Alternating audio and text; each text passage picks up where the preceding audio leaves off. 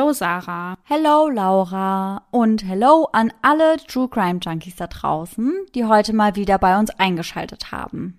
Und ganz besonders auch an alle, die gestern bei unserem Livestream dabei waren. Ja. Unser allererster Mhm. übrigens.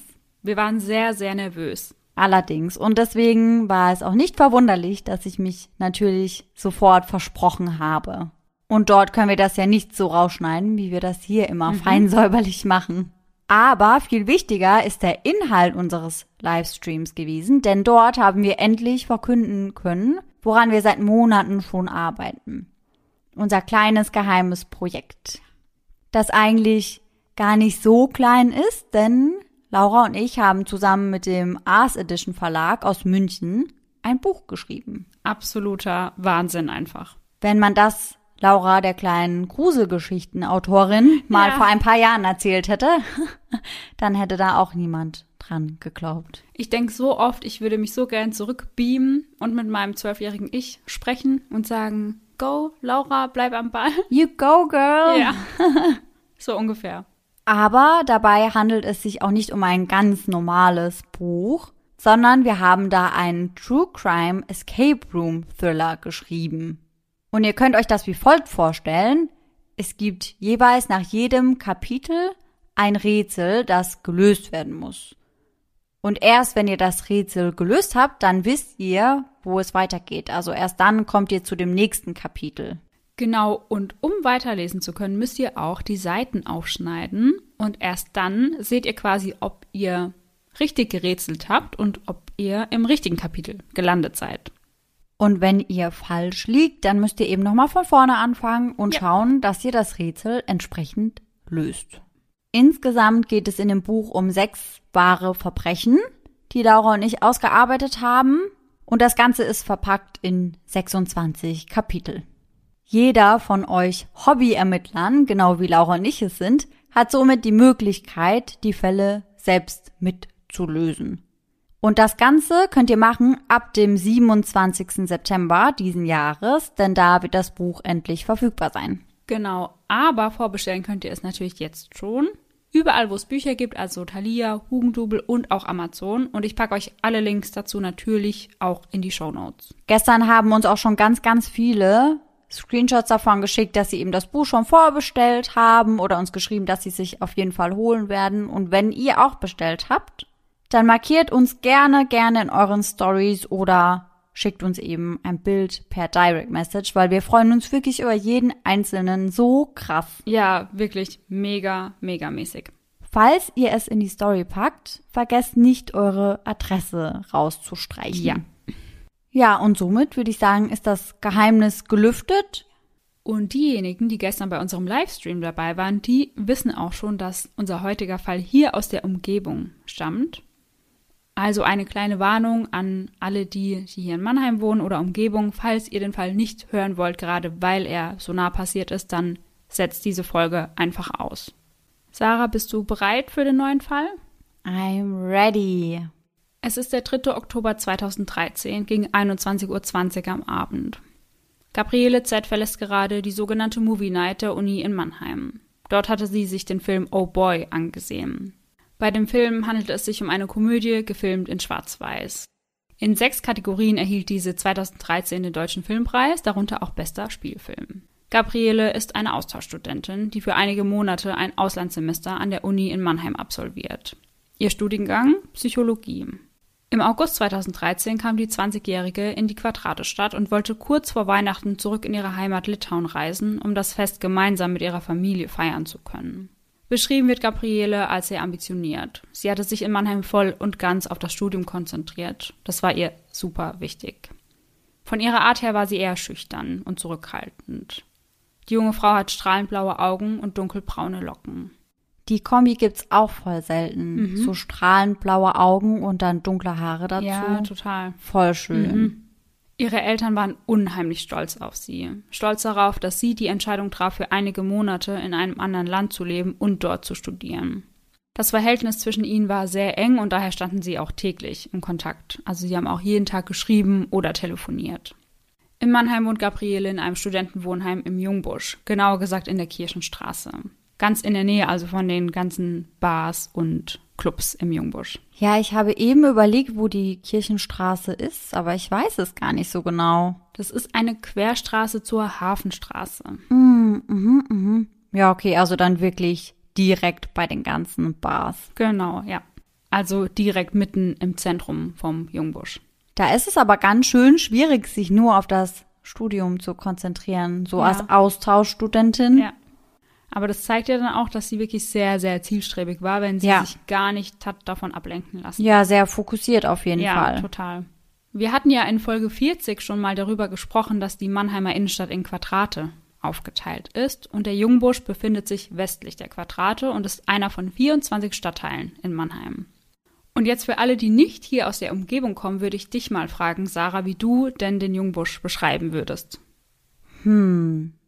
Also ich finde den Jungbusch mittlerweile schon so ein bisschen alternativ, sag ich mal. Und ja, ich würde das so ein bisschen beschreiben wie Friedrichshain in Berlin. Ja. Also ja, schon so ein bisschen alternativ und relativ viel auf Nachhaltigkeit. Da Ja. gibt's ganz viele kleine Bars und Restaurants, die eben auf sowas auch viel Wert legen. Ja, schon so ein bisschen hippie auch manchmal. Ja, so ein Szeneviertel auch irgendwie. Genau, auf jeden Fall, Ja. genau. Das war aber noch nicht immer so. In den 70er Jahren war der Jungbusch als Rotlichtbezirk bekannt, wo man sich nicht so gerne aufhielt. Ja, vor allem nicht als Frau. Ja.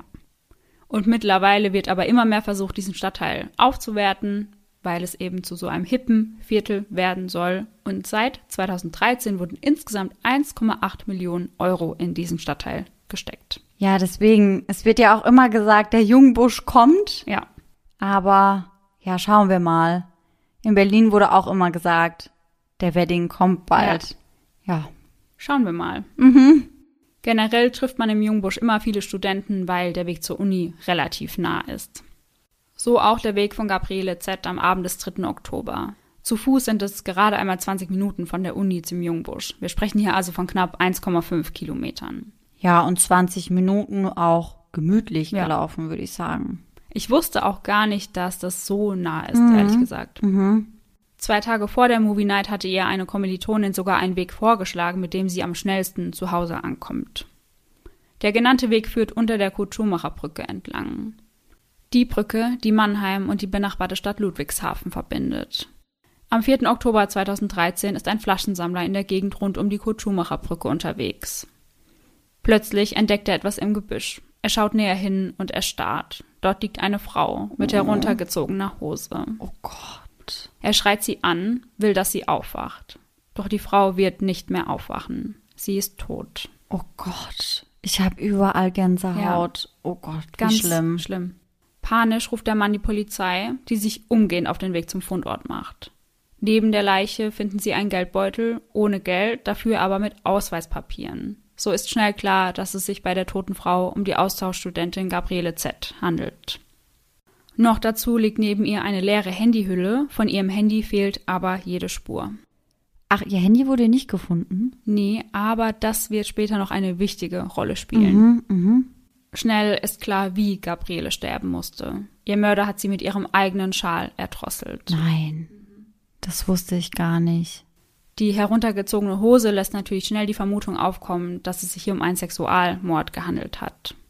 Und damit sollten die Beamten Recht behalten. Bei der Autopsie werden Spermaspuren in und an ihrem Körper festgestellt. Diese gefundene DNA ist natürlich schon mal ein Riesenhinweis und die wird auch direkt durch die Datenbank gejagt. Aber es gibt keinen Treffer. Der Todeskampf der jungen Frau muss um die zehn Minuten gedauert haben und der Täter scheint sie von hinten angegriffen zu haben. Der Mann, der die junge Frau gefunden hat, wird mit auf die Dienststelle genommen und dort noch einmal genauer befragt. Die Mannheimer Polizei nimmt zudem Kontakt zum Weißen Ring auf, denn dieser soll sie dabei unterstützen, ihre Familie zu informieren. Die Familie selbst hat auch schon gemerkt, dass irgendetwas nicht in Ordnung ist, weil, wie gesagt, sie hatten eigentlich täglich Kontakt und das ist dann von heute auf morgen abgebrochen. Sie haben dann aus Sorge die Polizei in Litauen kontaktiert, die wiederum Kontakt zur Mannheimer Polizei aufgenommen hat. Der Schock in Mannheim und der Umgebung sitzt tief. Die Studentinnen der Uni Mannheim fordern eine Ausweitung des Fahrangebots, ganz besonders am Abend und in der Nacht.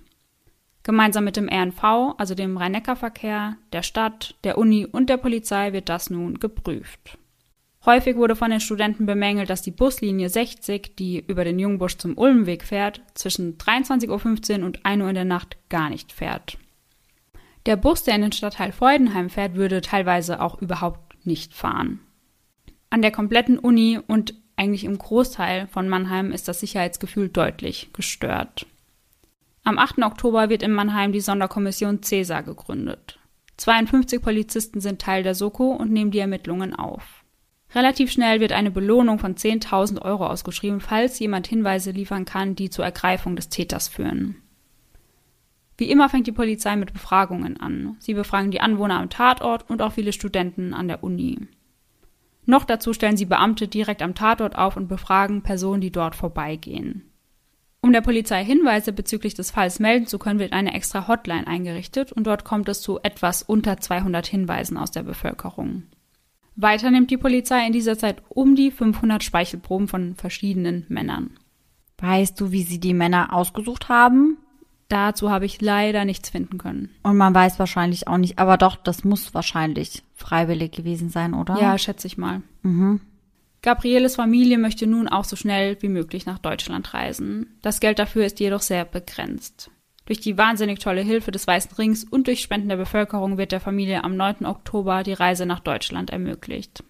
Nur einen Tag später findet ein Trauermarsch für Gabriele statt. Dieser startet an der Uni und endet am Tatort. 4000 Menschen sind anwesend und nehmen Abschied von der jungen Studentin. Viele von ihnen haben Kerzen oder weiße Rosen in der Hand. Unter den Anwesenden auch Mannheims Oberbürgermeister Dr. Peter Kurz und der Leiter der Uni Ernst Ludwig von Tatten. Dieser sagt auch einige Worte. Die Sterne sind erloschen, die Sonne gewichen. Es zerreißt mein Herz. Am Tatort werden Dutzende Kerzen, Blumen und Bilder aufgestellt. In der Todesanzeige der Uni heißt es, Ihr gewaltsamer Tod macht uns fassungslos und betroffen. Noch Monate später kommen Menschen zum Tatort in der Nähe der Bahnhaltestelle Rheinstraße, um Blumen abzulegen. Die Worte von Gabrieles Familie gehen unter die Haut. Der Tag, an dem du geboren wurdest, war ein regnerischer Tag. Doch es war nicht der Regen, es war der Himmel, der geweint hat, weil er einen Stern verloren hat. Der Tag, an dem du gehen musstest, war ein sonniger Tag. Doch diesmal war es nicht der Himmel, der weinte, wir weinten, weil uns ein Stern genommen wurde. Oh, oh Mann. Bereits am 15. Oktober findet Gabrieles Beisetzung in ihrer Heimat Litauen statt. All ihre Freunde und Familienmitglieder nehmen an diesem Tag viel zu früh Abschied. Zwei Mädchen im Alter von 13 und 17 Jahren sind am 17. Oktober gemeinsam im pfälzischen Grünstadt unterwegs. Grünstadt befindet sich rund 33 Kilometer von Mannheim entfernt. Den beiden Mädchen kommt eine männliche Person entgegen, Sie läuft an ihnen vorbei und greift sie dann aus dem Nichts von hinten an. Mm -mm. Der Mann umklammert sie, aber eine der beiden Mädchen hat eine Schere dabei, also so eine Nagel- und Kosmetikschere. Ach ja. Und damit greift sie den Mann dann zurück an. Oh Gott. Zum Glück. Ja. Also, dass sie da auch so reagiert hat, wirklich Hut mhm. ab. Und du musst dich das auch erstmal trauen, Ja. mit so einer kleinen Waffe, sag ich mal, ja, zum Gegenschlag auszuholen. Und es war wirklich das Beste, was die beiden hätten machen können. Der Mann lässt dann von ihnen ab und rennt weg. Mit dabei hat er dann nur die Handtasche eines der Mädchen. Mhm. Sie gehen umgehend zur Polizei und erstatten Anzeige. Für die Beamten ist genau dieser Tag, der 17. Oktober, ein ganz entscheidender Tag in den Ermittlungen. Denn an genau diesem Tag vergleichen sie die DNA-Spuren vom Tatort in Mannheim mit den DNA-Spuren, die bei einem Übergriff in Speyer festgestellt wurden. Mhm. Dieser Übergriff hatte bereits am 10. August stattgefunden. Eine 48-jährige Frau war kurz vor Mitternacht von hinten attackiert worden. Der Mann schlug ihr fünfmal ins Gesicht, zerrte sie in ein Gebüsch und versuchte auch sie mit ihrem Schal zu erdrosseln. Als das nicht funktionierte, die Frau wehrte sich nämlich sehr, sehr stark, versuchte er ihr das Genick zu brechen. Aber auch das hat nicht funktioniert. Nein. Also sie hat sich wirklich so vehement gewehrt, dass sie irgendwann fliehen konnte. Die Frau konnte ihren Angreifer daher sehr, sehr gut beschreiben. Mhm. Sie vermutete unter anderem, dass er aus Polen stammen könnte und ihr war ganz besonders sein Arbeiteranzug aufgefallen. Mitgenommen hatte der Täter dann 50 Euro und ihr Handy. Jetzt ging also die Suche nach genau so einem Mann los und sie fanden in Speyer auch einen Mann, der perfekt auf die Beschreibung gepasst hat. Sie haben ihn dann auch in Gewahrsam genommen und befragt und er kam ihnen auch schon etwas merkwürdig vor. Also sie dachten schon, mit dem stimmt irgendwas nicht. Aber dann kam schnell die Ernüchterung, denn die DNA passte nicht mit den Tatorten überein. Mhm. Und jetzt kommen wir auch nochmal zu Gabrieles Handy, denn das wurde ja auch entwendet. Aber das wurde dann später wieder eingeschaltet und die Beamten konnten es dann orten. Mm, sehr gut. Das Handy befand sich in Grünstadt. Mhm. Die Beamten zögerten auch nicht lange, sondern besorgten sich einen Durchsuchungsbeschluss für die Wohnung, in der sie das Handy orten konnten und machten sich am 19. Oktober auf den Weg. Sie konnten das Handy dann also so präzise orten, dass sie sagen konnten, in genau der Wohnung muss es sein. Also ich habe in einigen Quellen gelesen, dass es wohl noch mehr Hinweise gab auf diese Wohnung Mhm. als das Handy, aber es wurde nur diese Information veröffentlicht, dass sie es ja durch das Handy eben gefunden haben. Mhm, mhm. Bei der Wohnung handelte es sich um eine Arbeiterwohnung, in der vier Personen lebten. Ein Bewohner war der 41-jährige Emil S.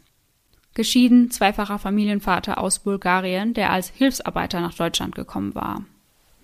Er trug einen breiten Schnurrbart, zerzaustes Haar, war schlank und 1,75 Meter groß. Jedoch machte er auf die Beamten keinen schwachen, sondern eher einen ziemlich starken Eindruck. Mhm. Als sie ihn mit der Tat bzw. den Taten konfrontierten, streitete er alles ab. Aber für ihn spricht so einiges. Denn außer Gabrieles Handy, welches übrigens direkt neben seinem Bett gefunden wurde, fanden die Beamten auch noch einige andere Dinge bei ihm in der Wohnung. Ein USB-Stick von Gabriele, eine Münze aus Litauen und die SIM-Karte des jungen Mädchens aus Grünstadt. Mhm. Und wie hat er das erklärt? Also das mit dem Handy hat er erklärt, dass er sich das gekauft hätte. Mhm. Von irgendwem. Ja, von irgendeiner Privatperson. Genau, ja. Mhm. Und zu guter Letzt fand man dann noch ein Bahnticket, welches auf den 3. Oktober datiert war. Die Strecke Mannheim Hauptbahnhof nach Grünstadt um 22.21 Uhr. Die Beamten nahmen den Mann also mit und entnahmen ihm auch eine Speichelprobe. Während diese ausgewertet wurde und mit den übrigen Spuren verglichen wurde, fanden die Beamten mehr über den Mann heraus. In Bulgarien hatte er bereits 16 Jahre im Gefängnis verbracht. Mhm. Grund dafür waren verschiedene Gewaltdelikte. Als er befragt wurde, stritt er weiter alles ab. Wie gesagt, das Handy habe er irgendwo gekauft. Auf die Beamten wirkte er sehr empathielos, zeigte keinerlei Gefühle. Als die Auswertung der DNA-Spuren endlich da war, machte sich Erleichterung breit. Die DNA von Emil S. konnte nämlich ganz eindeutig den Spuren vom Tatort zugeordnet werden. Sie hatten also den richtigen Mann. Doch auf ein Geständnis seitens des Täters warteten sie vergebens. Emil S. wird nun angeklagt. Die Anklageschrift umfasst 21 Seiten. Man wirft ihm Mord aus sexuellen Motiven und Habgier, versuchten Mord, Raub und Körperverletzung vor. Am 22. April 2014 beginnt der Prozess am Mannheimer Landgericht, nur 500 Meter von der Universität entfernt. Die Verteidiger von Emil S. plädieren auf Raub mit Todesfolge. Als Höchststrafe fordern sie 14 Jahre Haft. Gabrieles Familienangehörige treten im Prozess als Nebenkläger auf. Am 21. Mai spricht Gabrieles Mutter vor Gericht. Sie berichtet über den Moment, der ihr Leben für immer veränderte. Der Moment, in der ihr mitgeteilt wurde, dass ihre Tochter eiskalt aus dem Leben gerissen wurde. Sie hatte noch ihr ganzes Leben vor sich. Jeden einzelnen Tag besucht sie das Grab von Gabriele. Anschließend hört man die Kollegen des Angeklagten. Sie beschreiben Emil S. als sehr introvertiert und sehr ruhig. Dann einen Tag später eine überraschende Wendung. Der Angeklagte legt ein Geständnis ab. Durch seinen Verteidiger Maximilian E. lässt er Folgendes verlesen. Ihre Tochter kam durch meine Hand zu Tode. Was ich getan habe, bedauere ich aus tiefstem Herzen, und ich erwarte eine angemessene Strafe. Ich wünschte, ich könnte die Zeit zurückdrehen. Dafür würde ich mein eigenes Leben geben. Es ist schwer, die richtigen Worte zu finden und das Leid zu erfassen. Aber ich bin dafür verantwortlich und es tut mir sehr leid. Der psychiatrische Sachverständige Professor Klaus Förster erstellt ein Gutachten über Emil S., in dem er Folgendes schreibt. Ich halte den Angeklagten wegen seiner Gewaltbereitschaft für gefährlich und würde einen Hang zu Straftaten bejahen. Daraus lässt sich also lesen, dass er ganz eindeutig für eine Sicherungsverwahrung ist. Am 29. Mai werden dann schon die Abschlussplädoyers gehalten. Oberstaatsanwalt Oskar Gattner fordert in seinem Plädoyer die lebenslange Haftstrafe mit anschließender Sicherungsverwahrung. Er argumentiert damit, dass man die Allgemeinheit vor dem Angeklagten schützen müsse. Die Opferanwältin Sabrina Hausen ergänzt, die zierliche Gabriele hatte nicht den Hauch einer Chance und der Mörder hat sie liegen gelassen wie ein Stück Schmutz. Maximilian E., der Verteidiger, sieht das, wie schon erwähnt, ganz anders. Er könne keine Tötungsabsicht im Fall Gabriele Z. erkennen.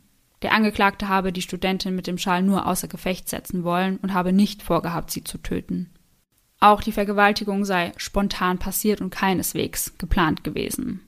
Aber er hat ja auch schon zuvor eine andere Frau angegriffen. Ja. Hat er versucht, sie zu vergewaltigen oder? Also nicht, dass es bekannt ist, zumindest. Mhm. Man weiß, dass er die Frau, wie gesagt, geschlagen hat und sie gewürgt hat. Mhm.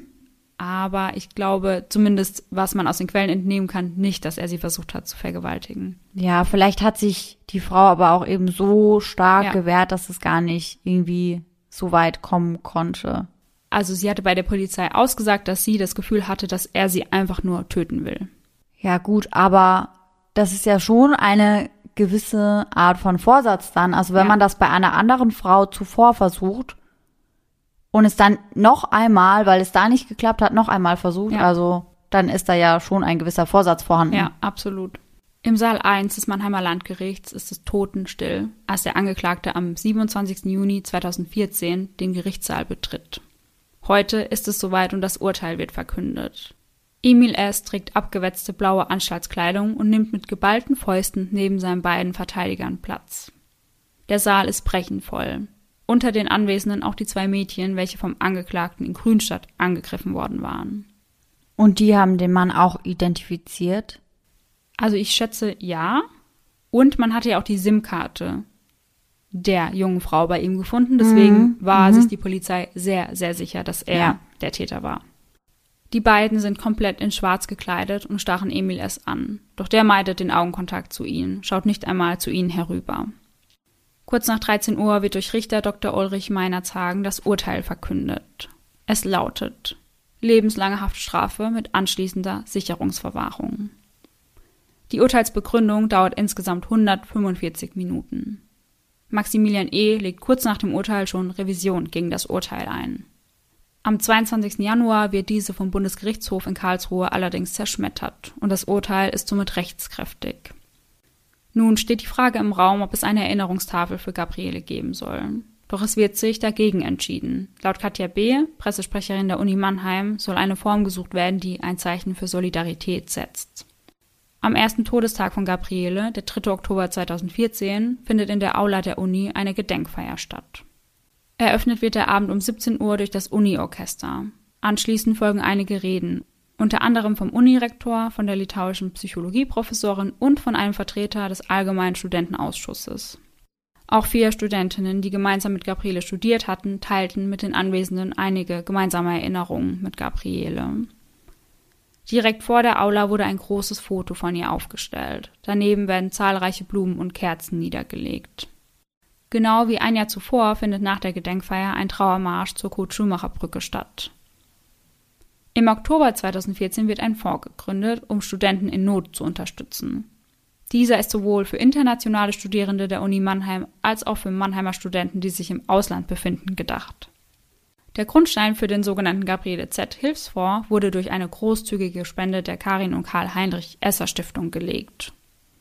Der Mord an Gabriele hat, anders als vielleicht jetzt vermutet, keinerlei Einfluss auf die Anzahl der Austauschstudenten an der Uni Mannheim gehabt.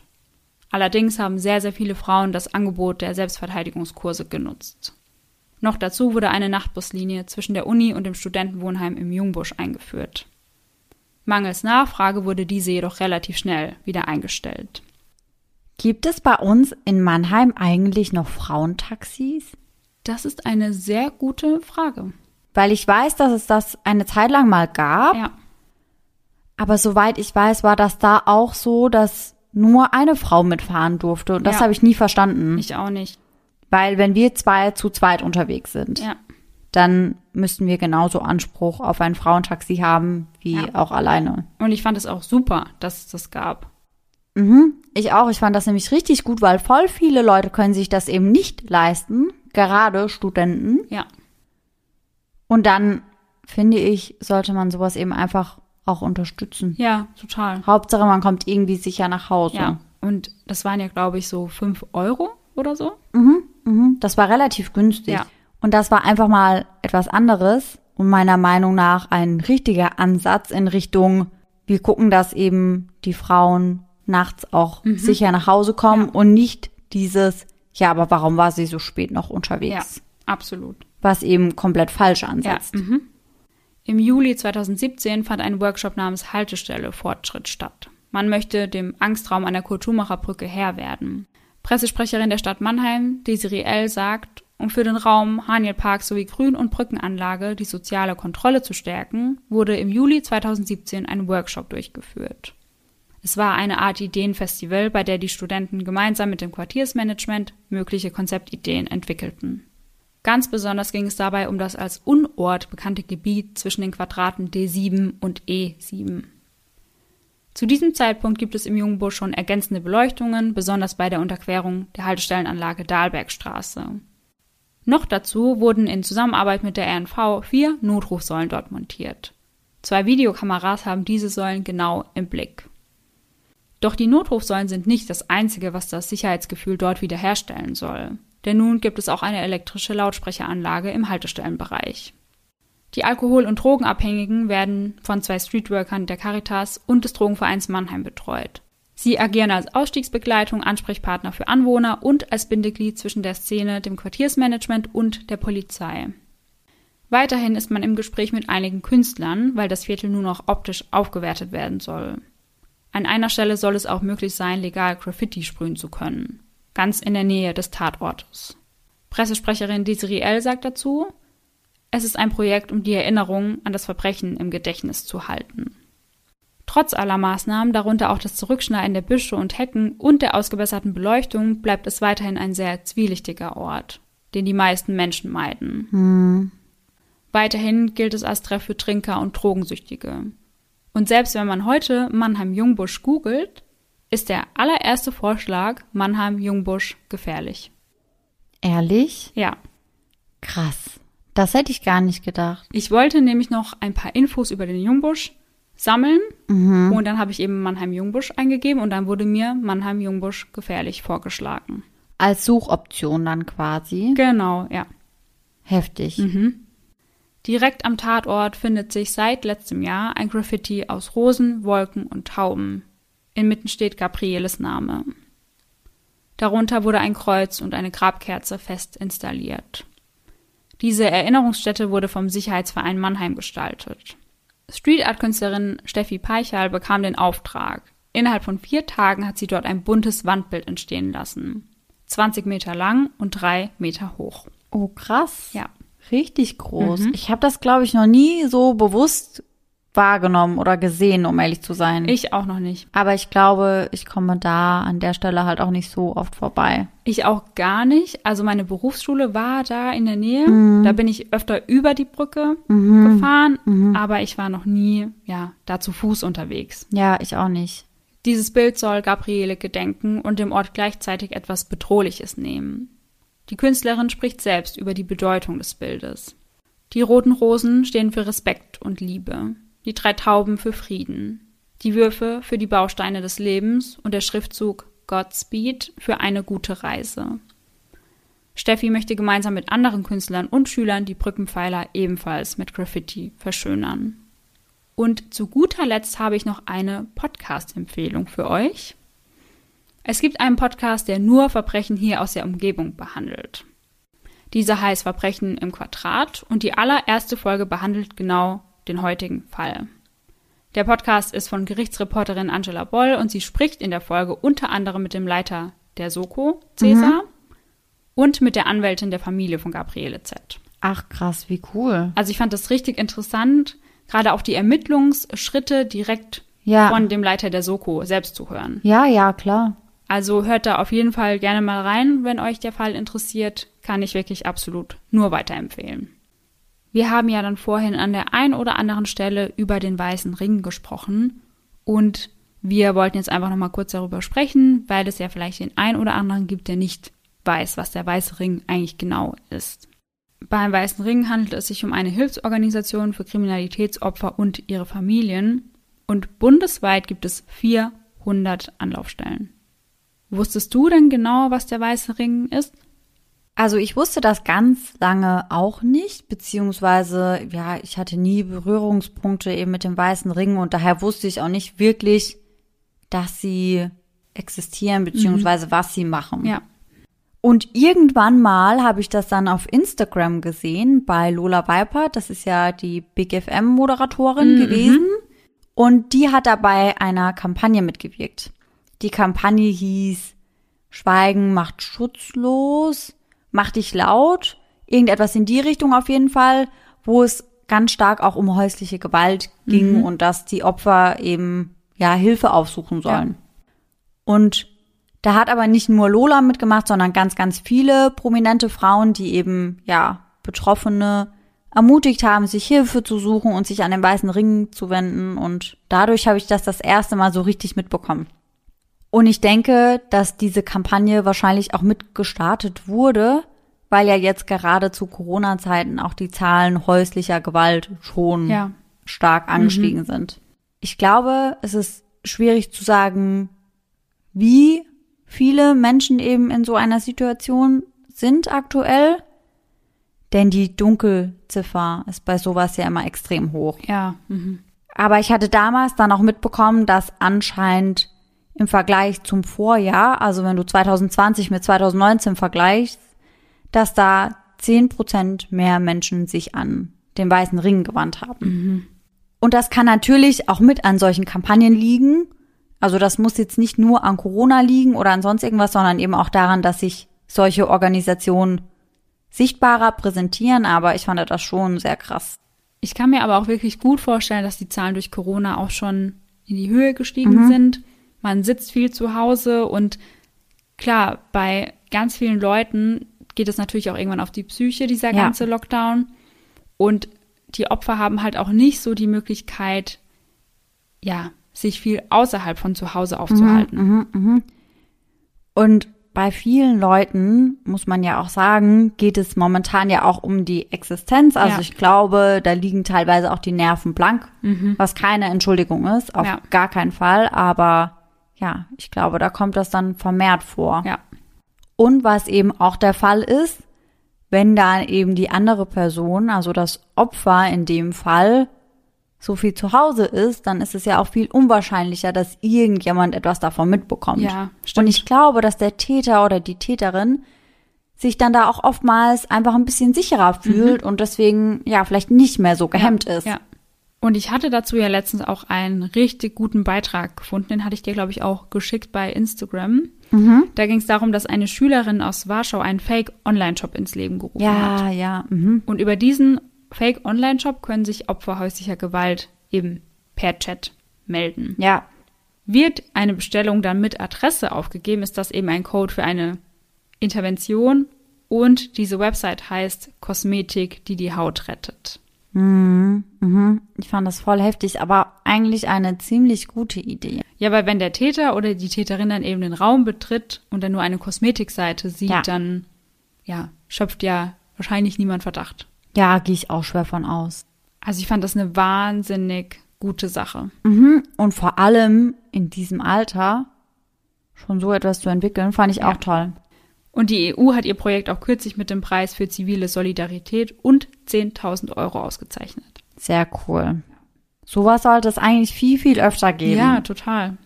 Und um jetzt noch mal kurz auf den weißen Ring zurückzukommen, weil wir haben jetzt ja relativ viel über häusliche Gewalt gesprochen und in unserem heutigen Fall ging es ja eigentlich nicht um häusliche Gewalt, aber beim weißen Ring ist es wirklich so, dass allen Betroffenen geholfen ja. wird. Also jeder, der Opfer einer Gewalttat wurde, kann sich wirklich an den Weißen Ring wenden und findet dort Hilfe. Ja, und wie in unserem Fall unterstützt der Weiße Ring auch sehr, sehr stark die Familien ja. der Opfer. Und ihr könnt den Weißen Ring auch unter dem Opfertelefon erreichen, so wird das dort genannt, unter der Telefonnummer 116 006. Das ist dann bundesweit, kostenfrei und anonym. Aber es gibt natürlich auch Außenstellen vom Weißen Ring, also Orte, an denen ihr quasi vor Ort Beratung bekommen könnt oder eben eine Online-Beratung. Also schaut dieses Mal auf jeden Fall in die Infobox rein, denn da haben wir euch ja sehr, sehr viel diesmal verlinkt. Ja, allerdings unseren NordVPN-Code, unser Buch, Ja. ganz besonders wichtig. Dann das Hilfetelefon, also wirklich ganz, ganz viel. Schaut da auf jeden Fall mal rein. Und was ich noch kurz anmerken wollte, wir hatten euch ja letzte Folge den My Rapunzel Code mitgegeben und der ist auch immer noch aktiv, falls ihr da noch etwas bestellen wollt und das schreibe ich euch auch nochmal in die Folgenbeschreibung. Dann hoffen wir natürlich, dass ihr alle nächsten Sonntag wieder mit dabei seid und bis dahin schöne Träume. Bis dann. Tschüss! Tschüssi.